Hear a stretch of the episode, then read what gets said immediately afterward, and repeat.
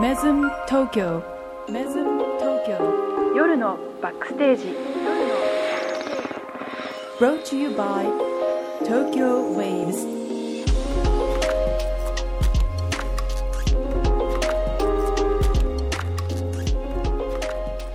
Good evening, it's Friday 10 o'clock. Welcome back to Meds Tokyo Midnight Backstage. 2022年10月7日金曜日、時刻は夜10時を回りました。皆さんこんばんは。メズム東京クリエイティブディレクターの小泉健太郎と AD の町田です。東京竹芝からお送りするメズム東京夜のバックステージ。この番組はメズム東京の舞台裏、バックステージからお送りするホテルバラエティです。最新のホテルニュース、ホテルにまつわる豆知識や裏話、ゲストとのホテルトークなど、メズムを中心にホテルがもっと好きになるコンテンツをお届けいたします。はい。JJJ? JJJ のジェイキンスさんが本日もおりませんそうな。んですよね。ちょっと長長期、そうですね。長期の休みで、バカンスかな？バカンスです。バカンスなのかな？行かれてまして、はい。ちょっと聞き苦しいんですが、2週連続で AD の町田でご勘弁ください頼むわ。マッチー頼むわ。よよろしくお願いします。ろしくお願いします。じゃあちょっとなんか、うん、穏やかじゃないですけど、心。はい、行きましょう。えーはい今週のテーマは、はい。グランドホテルでお送りします。Stay with us.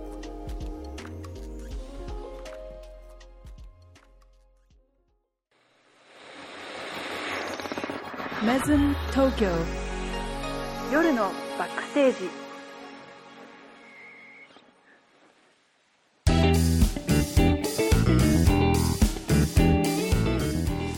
さて、まずはこのコーナーから、えー気になるホテルニュースをお届けする Weekly News Flash この1週間で話題となったホテル、トラベル界隈の様々なトピックスの中から私たちが厳選したホットなニュースをランキング形式で発表します Let's find out じゃあマッチお願いしますはい。えー、それではですね、えー、ナンバー3。役目を終えた海上コンテナを再利用。白馬村にコンテナホテルがオープン。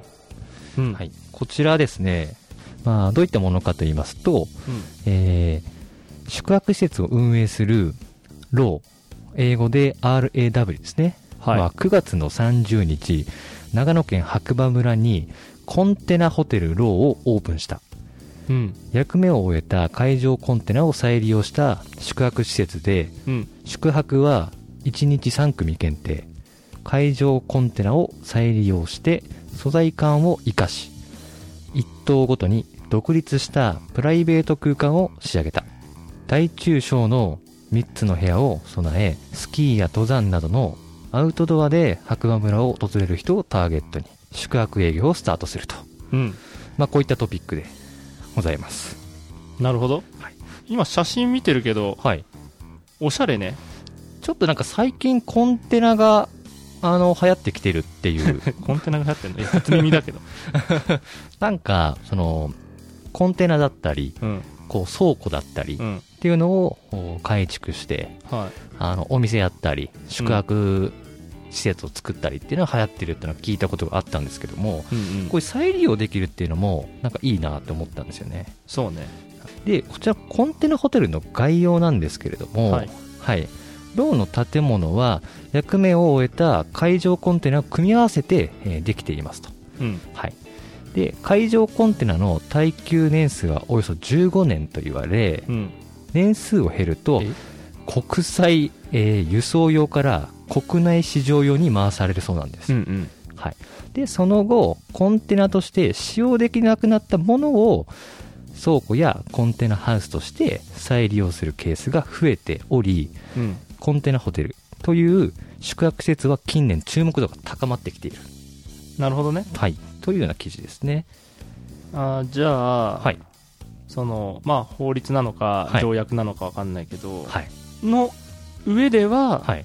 15年か。そうですね。15年。15年がはい。1回ポイントで、はい。それで別に耐久性はどうなんだろうね。ずっと使い続けられるのかね。多分見た目的にはうん。錆びたりはするけども、うん。壊れないみたいなこことだと思うんですよね。うーん。そうですね。これどうすんだろうね。長く続けばいいけれどもつどつど変えんのかな？また作り直したりとか、まあね。はい、そのなんかあれだよね。フットワークは軽い感じな気はするよね。そうですね。はい。こちらがナンバー3でした、はい、続いてナンバー2おとぎ話の世界に一泊二日。うん？はい。おとぎ話？はい。こちらですね。観客も物語の一員になるイマーシブシアター泊まれる演劇大阪のホテルで2023年に3月より上演。ホテルに泊まりながら演劇を楽しむ新感覚ナイトエンターテインメント、うん。泊まれる演劇はホテル C 大阪にてホテルうんインディゴを上演します、この話題結構有名な話題だったり、ええそうなの？ーはい。知らなかったけど。知ってましてうん。そうなんです。でチケットの最速抽選は、うんえー10月3日月曜日よりもうスタートしておりますと、うん。はい。えー泊まれる演劇とはホテル C が企画プロデュースするうん。実際のホテルに滞在しながら鑑賞体験するうん。没入型の演劇作品です。うん。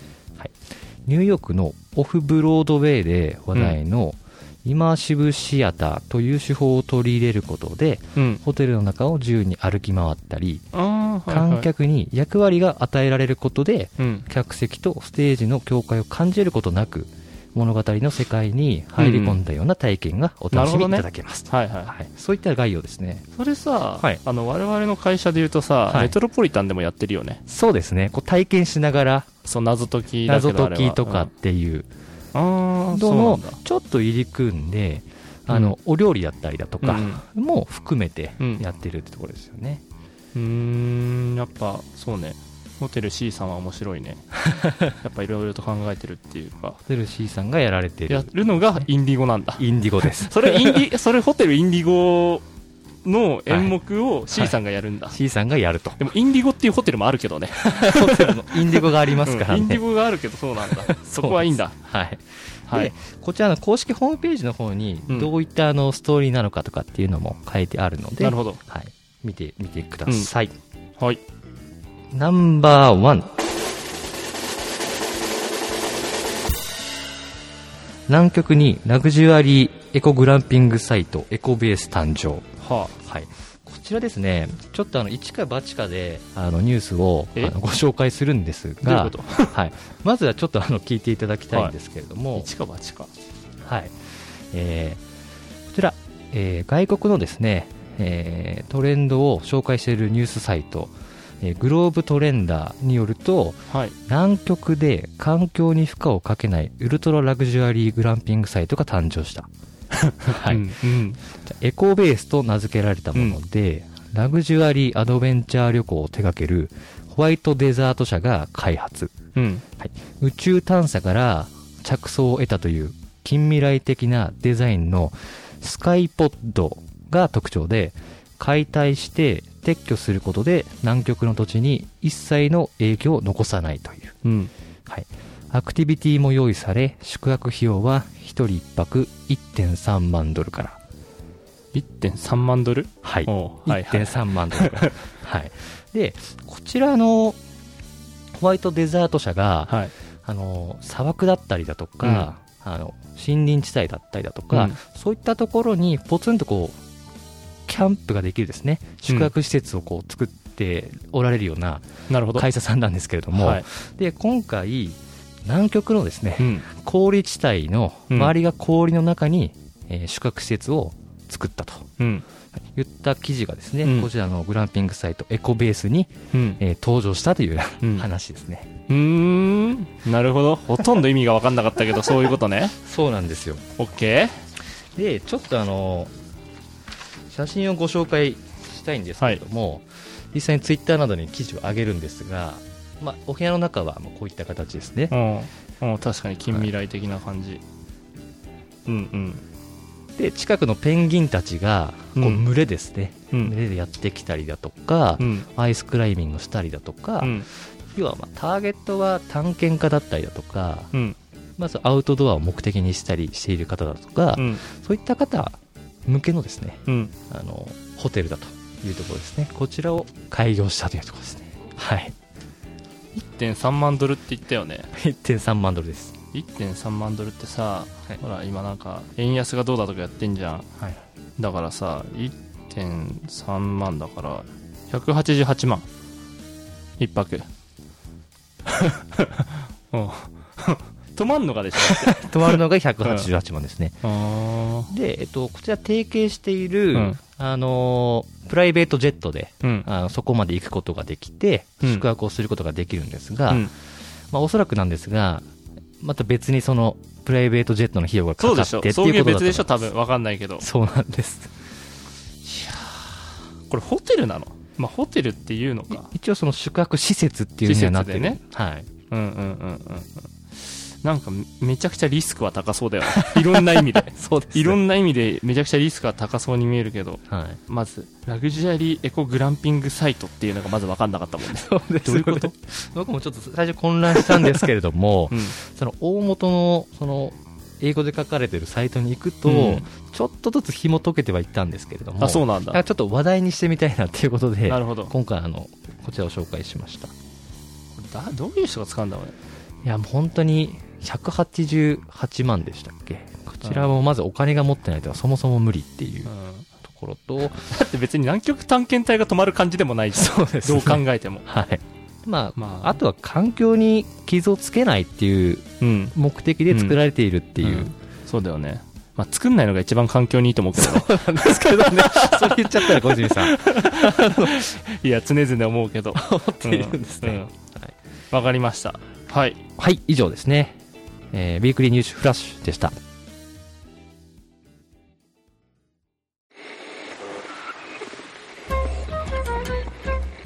京竹芝からお届けするホテルバラエティー。東京ミッドイバステージ。Thanks for tuning in. Brought.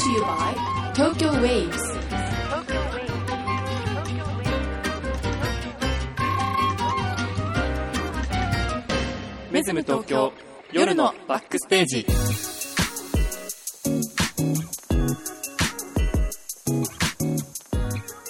はい、えー続きましてホテルに関するディープな知識をお届けする Go Beyond the Lobby 沙織さんのロビー。ロビー。ロビー。ロビー。Go Beyond the Lobby 毎週一つのテーマをもとにあなたのホテルライフに役立つかもしれない。ホテルの豆知識をその起源や歴史様々なホテルブランドやメズム東京での事例も交えながらお届け。ホテルの世界を深掘りし真に魅力的なホテルとは何なのかを探求するコーナーです。はい。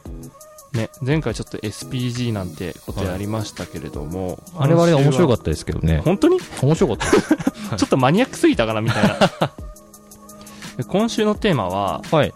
グランドホテルと、はい。いうことなんだけどこれは、はい。沙織さんの？そうなんです。これ沙織さんから、はい。あの使命を預かってまなるほど。してあの内容は作ったので、はい。あとはマッチの方で何とかしてくれっていうことですね。なるほど。あの受けております。じゃあ頼むわ。じゃあ頼むわ。はい。では、えっと、テーマグランドホテルなんですけれども、うんまずトピックの最初として、グランドホテルが、グランドがついたホテル多くないですかっていう沙織さんからの、まず問いかけです。なんちゃらグランド？ホテルとか。ね青山グランドホテルとか、そうです、そうです、そうです。グランドブタペストホテル映画だけどブダペストホテル、そうですね。映画にもありましたが、意外に見てみるとグランドがついてるホテルが多いと。うんなるほどはい。で、グランドホテルっていうのは、うん。一言で言うと、規模が大きく、伝統的な建築様式でうん。建てられた高級ホテルのことだそうです。うん。で、まずそもそものホテルについてなんですが、この番組のチャプター0で、はい。ホテルの語源をお話ししたと思いますが、覚えていらっしゃいますでしょ全然覚えてない。う ですよね。うん。さすが沙織さんです。おさらいも書いてます。うん。おさらいすると、ホテルの語源は、ラテン語のホスピタリア。あ。で、今のホテルのルーツをたどると、ヨーロッパ地域のキリスト巡礼者への宿や食事の提供の文化に遡る、はい。というお話、はい。はいしたと思います。思い出してきた、うん。そうなんです。でそれではですね、まずグランドホテルの登場、うんはい。現在のホテルの形に近い近代的なホテルが現れたのはいつ頃かというと、イントネーション気になるわ。イントネーション気になるわ、マッチーの。なんてなんてちょっとちゃんと言って、ちゃんと。やり直していいですか、うんはい。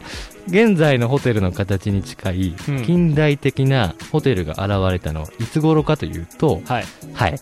商業旅行、旅行、沙織さん、聞いてますか？緊張してまオタクの部下こんなんですよ。続けます。はい。はい。商業旅行が活商業旅行ね発化したうん18世紀頃からだそうです。はい。ヨーロッパでは古くから王族や貴族など上流階級だけが集う社交会という独自の文化が発達していて、巨大な王宮で頻繁にパーティーが催されており、ほう出席する貴族階級はパーティー会場の王宮で夜を明かすといった感じで、宿泊場所としても使われていたそうです。うん、あれか？グレートギャツビーみたいなことか。まあそうですね。うんうんうん。はいわかるわかる。ところが、18世紀半ばの産業革命と植民地開拓の時代を経て、ブルジョワジーと呼ばれる新興富裕層が勢力を伸ばすとともに、はい。はい、社交の場が王宮から豪華な宮殿のような建物、うん？オテルに移行していったそうです。うん。このフランス語のオテルは、英語のホテルよりも意味が幅広くて、宿泊施設という意味の他にも、うん。大規模な公的施設の建物、うん。都市部における貴族などの豪邸といった意味もあるそうです。うん。やがて、この王宮に代わる豪華絢爛な建物は、グランドホテルと呼ばれるようになったそうです。うん。流れとしてはこういった形なのですが、はい。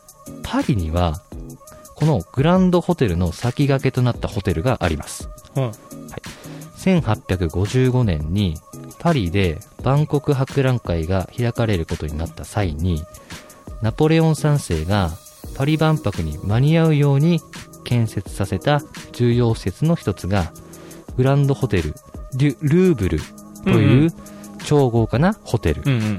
はい。有名だよね。はい。このホテル、デュ・ルーブルを筆頭に、パリの街の改造事業の推進と、うん。2回目のパリ万博の開催を経て、次々に巨大な豪華ホテルが建設されていきました。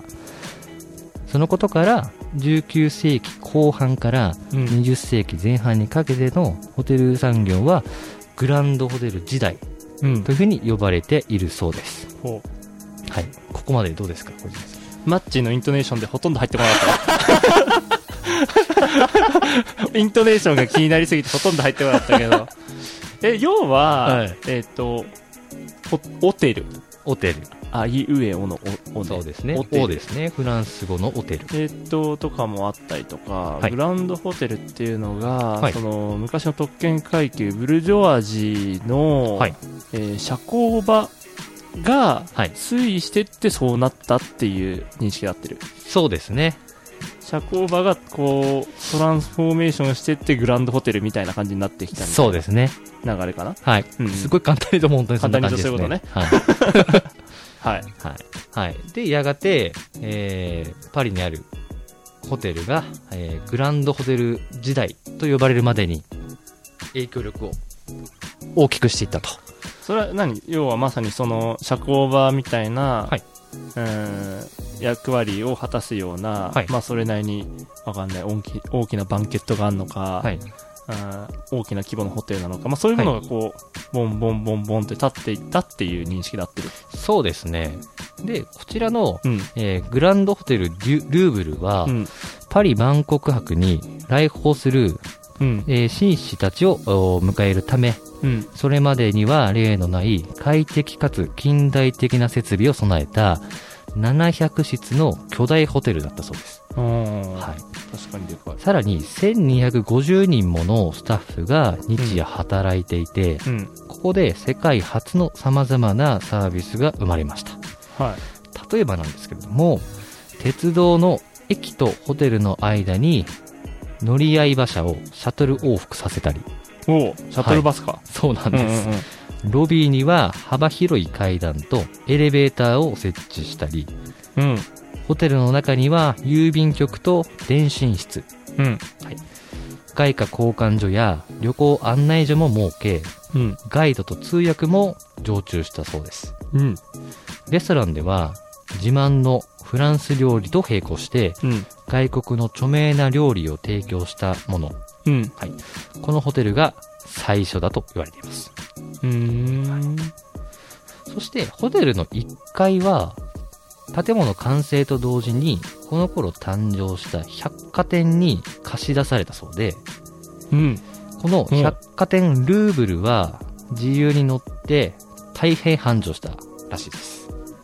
何それは百貨店のショールームみたいなはいことをホテルの一階でやっちゃうみたいなこと？っテナントみたいなことですてことだよね。はい。お面白い。そのお時期にやっていたと。はい。はい。で、なおですね、このホテルと百貨店は、うん。第二次大戦中、うん。イギリス軍の空爆を受けてうん。大きく被災したものの、戦後復活し、最近になって約2年のリノベーションを経て、2019年6月にリニューアルオープンしました。うーん。で、これ、サウルさんからの一言メモなんですけれども、はい。調べてみたら、ルーブル美術館の近くの抜群のロケーションで、うん。外観も内装も美しいクラシカルなホテルです。はい皆さんぜひチェックしてみてください。なるほどとの。ことですね。うんうんうん。ルーブル美術館の近くみたいですね。そうだよね。うんうんうんうん。で、こうしてですね、えー産業革命で鉄道が開通し、うん。人の移動が活発になったことも後押し。うん。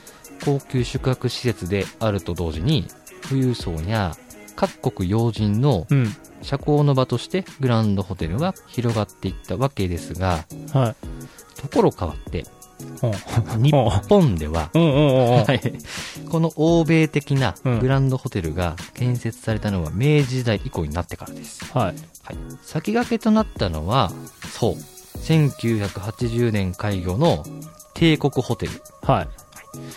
当時の日本は明治維新の混乱も落ち着き、明治政府は近代国家としての地位を築こうとしていたわけですが、うん。十分な宿泊施設もなく、うん。これでは対等な外交関係など作れないと危機感を抱いたうん政府や財界人たちは。はい、えー外交施設6名館の隣にホテルを建設計画しました。うんうん。そして誕生したのが現在の帝国ホテル。国の威信をかけ外交の拠点を一つとして活用された帝国ホテルは日本のお迎賓館としての役割を担っていました。うんうんうん。ということです、なるほどここまでいかがですか？ああ、なるほどね。帝国ホテルさんが、まあ、いかにすごい歴史を持っていて、そう、っていうのも分かったけど、はい。例えば、いや、今、グランドホテルって言ってパッと思い浮かんだのが、やっぱ、あの、青倉さんだったんだけど、はい青山グランドホテルさんだったんだけど、はい42室ぐらいだよなって思いながら、ああ、まあでも、社交場としての役割を、グランドホテルが担うっていう意味では、はいまあわかるな。確かに人も集まるし、はい。ああ、さっきのテナントみたいな場所もまあ一応あるし、はい。うーん、なるほど。そうなんです。ただ、まあ、一言で言うと、規模が大きく、うん伝統的な建築様式で建てられた高級ホテルっていうのが、まあ、グランドホテルうんうんうんうんということなので、うんうん。という意味では、こう、グランドっていう風につければ、なんか、豪華そうに見えるんじゃないかっていうので、うん、つけてるホテルが増えてきてるんじゃないかうん。ああ、なるほどね。っていう、沙織さんの問題提起でございます。それはだから逆に言うとあれだよね。近代的なデザインだったりとか、さっきのあのはい南極の話とかもあったじゃん。はいはい。ああいうちょっときあの新しいもの、近未来的なものっていうのはちょっとグランドホテルっていう名称を付けられちゃうと、はい。あれってなるよね。なると思います。そうだよね。はいまあ確かに、うんミッドセンチュリーな感じだもんな。そうですね青山グランドホテルさんも。なので、こう、歴史なんかをこうやって垣間見てみると、確かに。はい。あここまで聞いてようやくしっくりはきた。そうですね。うんうんうん僕も読みながら理解しているっていう。しどろもどろだもん、読み方が。うん。ちょっとイントネーションは勘弁いただきたいのですが、うんは。はいで、これ最後にですね、沙織さんから預かってるのがですね、えーご説明してきた通り、はい。欧米では規模の大きい伝統的な、ちょっとこれなんとかなんないですかね、ちょっと。ちゃんと喋ってもらっていいですか？はい、すいません。頑張ってます。えーご説明してきた通り、うん。えー欧米では規模の大きい伝統的な建築様式を用いた、うんクラシカルな高級ホテルをグランドホテルというのですが、うん。一方、日本国内では、規模や建築様式に関係なく、ごく一般的なクラスのホテルでもグランドホテルと名乗っているのが実情です。そうだよね。うん。はい近くに行くと、〇〇グランドホテルいっぱいありますよねと。うん。うん。これは実に日本的なネーミングで、例えば英語で、マンションといえば、えー大豪邸を意味しますが、英語で言うところのアパートメントをマンションと呼ぶなど、うん。つまり、世界的なグランドホテルの定義と違い、うちは街で一番のホテルですよ。グレードの高いホテルですよ。という自己演出的な箔付けのために、うん。ホテルの名称に勝手にグランドと入れているんですね。うん。うん。そういったわけで、日本ではグランドとつくホテルが非常に多くなっている。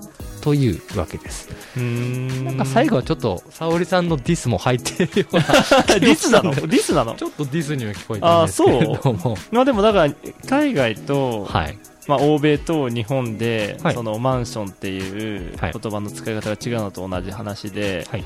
グランドホテルっていうはいワード自体も、こうちょっと、うん、派生が変わってきたっていうそうですね。ことだよね。そこの、勝手にっていうところが僕ちょっと引っかかっちゃったんですけど、サオリズムが、サオリズムがジェイキンスイズムを感じた？感じましたね。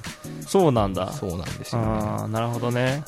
理解した。理解しましたか、うん。このなんか、えー勉強会やっぱいいなと思ったんですけども、ここに誰も理解してる人がいないのに、そう読みながね。ら理解していくっていう感じですね。うん。非常に面白かったですね。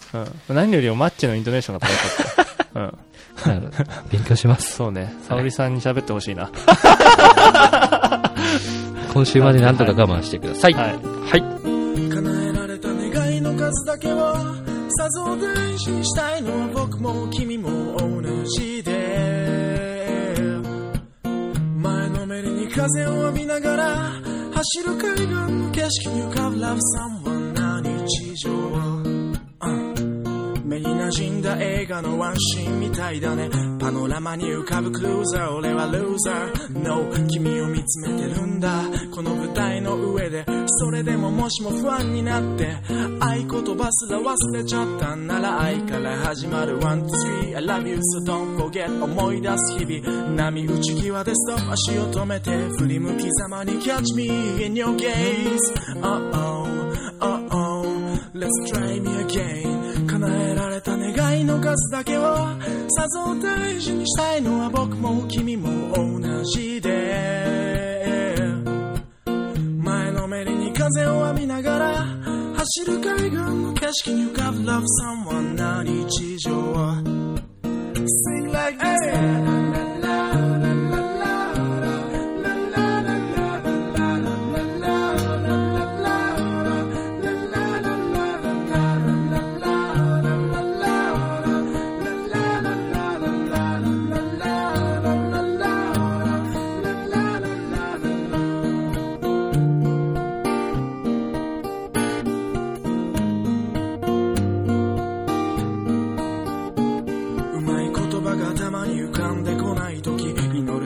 るばかりの静寂な時間は一生の願いで安子の展開さもう少しここにいたいだけ。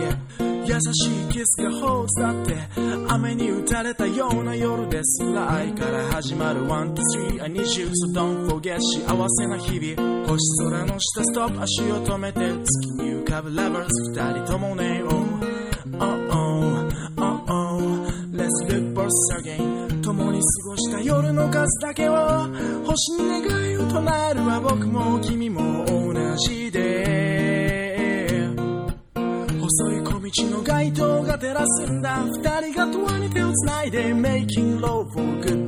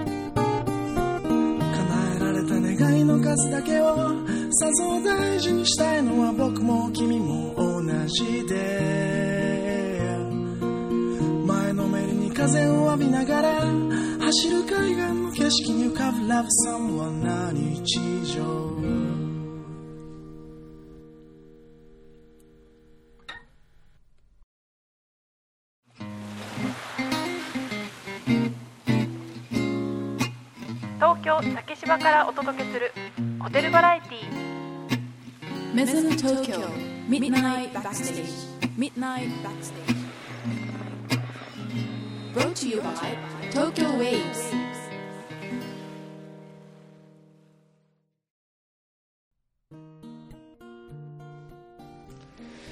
週のウィークリーピックアップトラックスは遠藤翔太さんでウィッシング女 on a Star をお送りしました。はい。はい。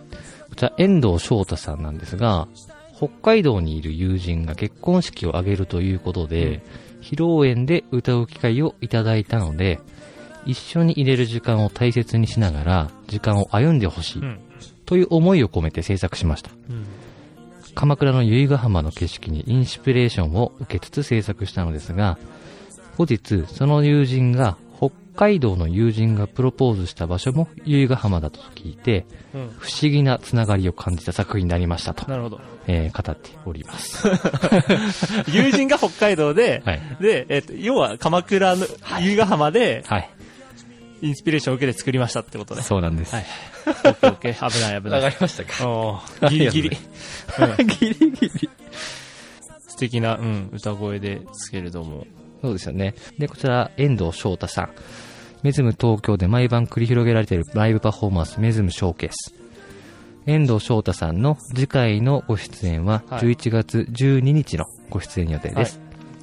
出演アーティストの情報とタイムスケジュールは、メズム東京公式ウェブサイトのショーケースのページをご覧ください。はい。ということで、はい。えー番組エンディングなのですが、はい。どうすか、えーいかがでしたか？いや、こちらがちょっと聞きたいというか、反省点が多くてですね、どうすか？ちょっと、こっちが聞きたいです、逆に。私が聞きたいです。えっと、緊張しますね、ラジ緊張してんの？オ。緊張し緊ましたね。張する？緊張しまそしたもう、な、何を、何をどうしていいか、普通に喋ればばいいのよ。普通に喋ればいいのよ。まあそうだね。ちょっとあんまりなんか、自分の言葉で喋ってる感じはしなかったもんね。聞いててね。そうですね。基本、うん読んでました。うんそう、基本読んでましたって感じがするわ。そうですねそうなんです。まあちょっといろいろ自分の意見を真面目ながら喋りたかったんですけども、うん舌も回らず、うん。頭も回らず。頭も回っておらず、基本読むことに集中をしようとうん。いう感じでしたね。AD だな。沙織さん。AD だわ。えっそうなんですと、メズム東京からのニュースとしましては、はい。病院関係になってしまうんですけれども、はい。えっと、まず、はい。一つ目が、えー昨日、はい。ロミオとジュリエット、はい。今度の、えー10月の17日からシェフズシアターで、えー開演する新しいランチ、ディナープログラムですけども、はいこちらのメディア試食会が昨日行われました。なれましたね。うん。で、まあメディア関係の皆さんに来ていただいて、はい初めてこう食事いただいた機会だったんですけれども、はい。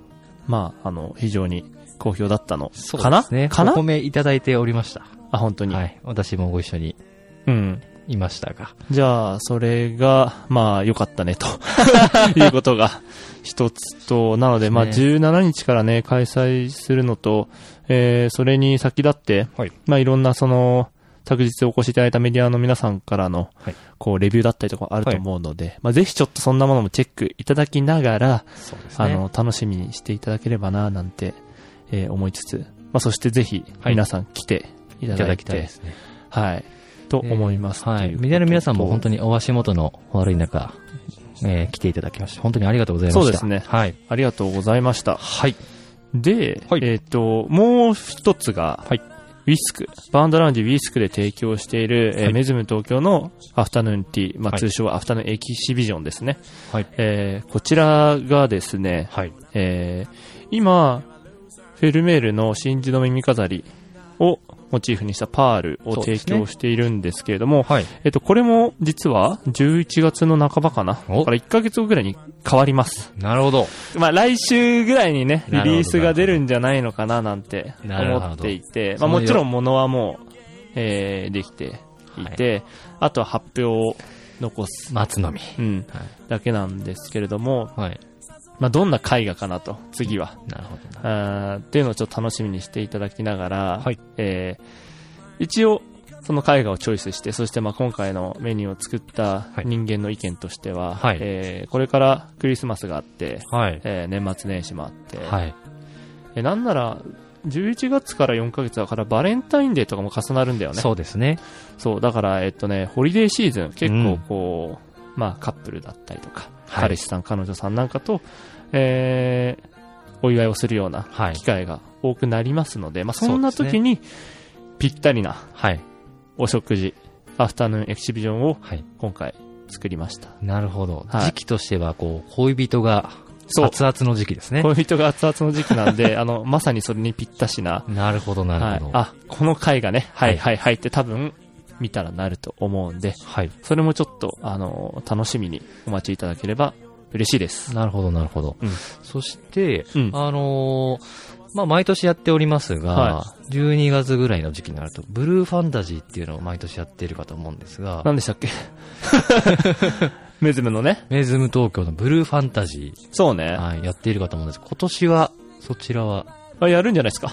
なるほど、なるほど。やるんじゃないですか。まあちょっとね、ブルーファンタジーって何なのかっていうのをもう一回ちゃんとどおさらいした方がいいよね、どっかのタイミングでねそう。ですね。うん。まあざっくり言うと、こう、クリスマスっていう、はいクリスマスシーズンっていろんなホテルさんが、はい。クリスマスですって、まあホテルだけじゃなくても、はい。いろんなイベントごとをやるけれども、はい。その珍しいクリスマスの、はい。まあ、もっと言うとホリデーシーズンの祝い方ってなんだろうってなった時に、はい。まあ、単純にこうクリスマスツリーを飾って、うんうんみんなでジングルベルな感じをしても、はい。まあちょっと差別化ができないよねみたいなところから、まず話が始まったのよ。なるほどですね。で、メズムって、えっ、と、特に16階のはい。ロビーラウンジの上に、はい。こう、キラキラしたアートがあるでしょ？そうですね。そう。で、まあ、海の中、はいちょっとアンダーザシーな感じをイメージしてますなんてはいいう説明の仕方もしてると思うんですけど、はい。で、その、海、はい。まあ、東京ウェーブスっていうコンセプト、こちらに着想を経て、はいなんかその、ブルーなお祝い期はい。間はい。を演出したいっていうところでできたのがブルーファンタジーだったんで、なるほどですね。それがこう誕生のうん元だと。一番最初の。なるほどそうだからあの、僕たち、まあ、これ言わないと誰も気づかないと思うけど、クリスマスっていう文言を一切使ってないんですよね。そうですよね。様々なものに使っていないですよね。使っていないはいそう。なので、えっと、毎年毎年ちょっと、えー、ブルーファンタジーじゃあ何しようかとか、まずロビーが青くなるのは今年も確定かな。おこ夜にね。れはもう先出しで。うん。はい。結構、あれね、あのー、メズムの写真を撮ってもらうと、はい。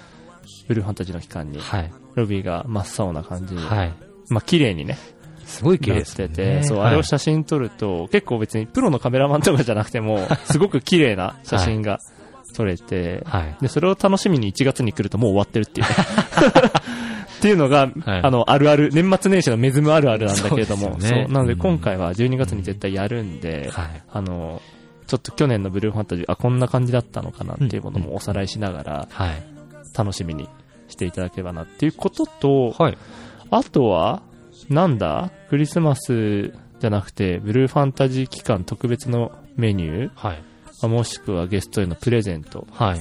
なんかも、まあ、今、ちょうど企画中。なるほどですね。うん。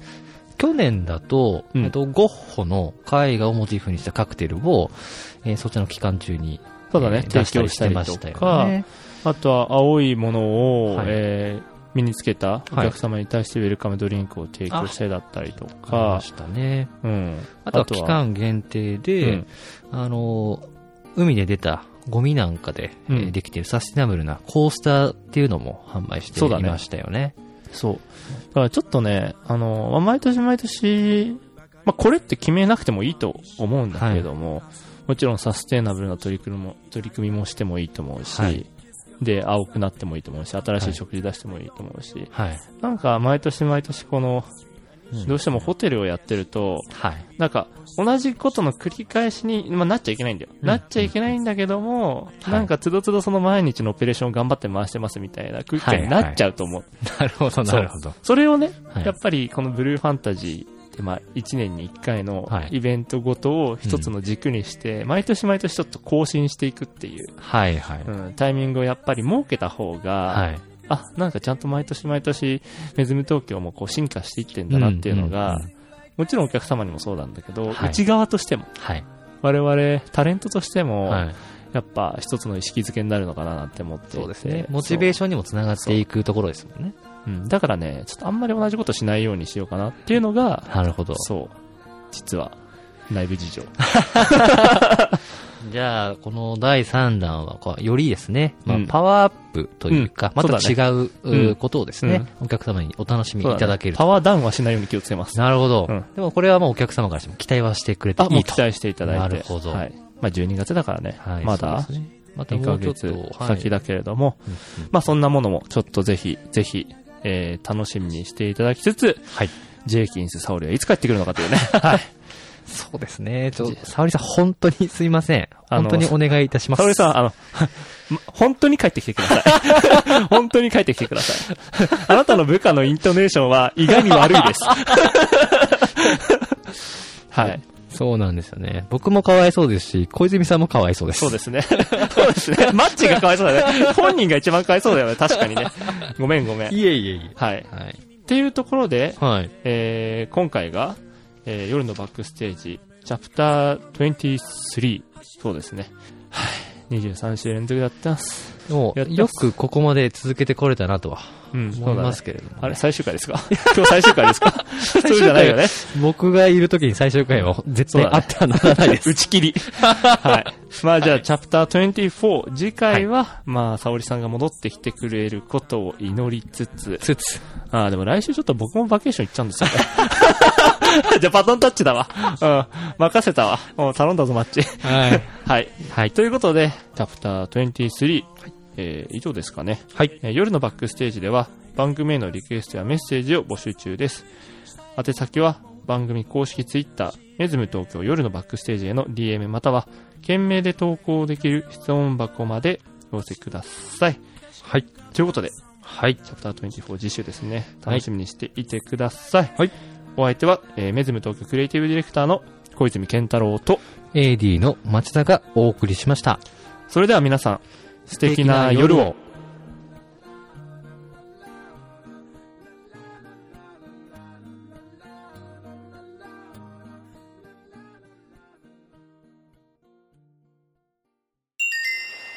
メズム東京メズム東京夜のバックステージ。夜のバックステージ。Brought to you by Tokyo Waves.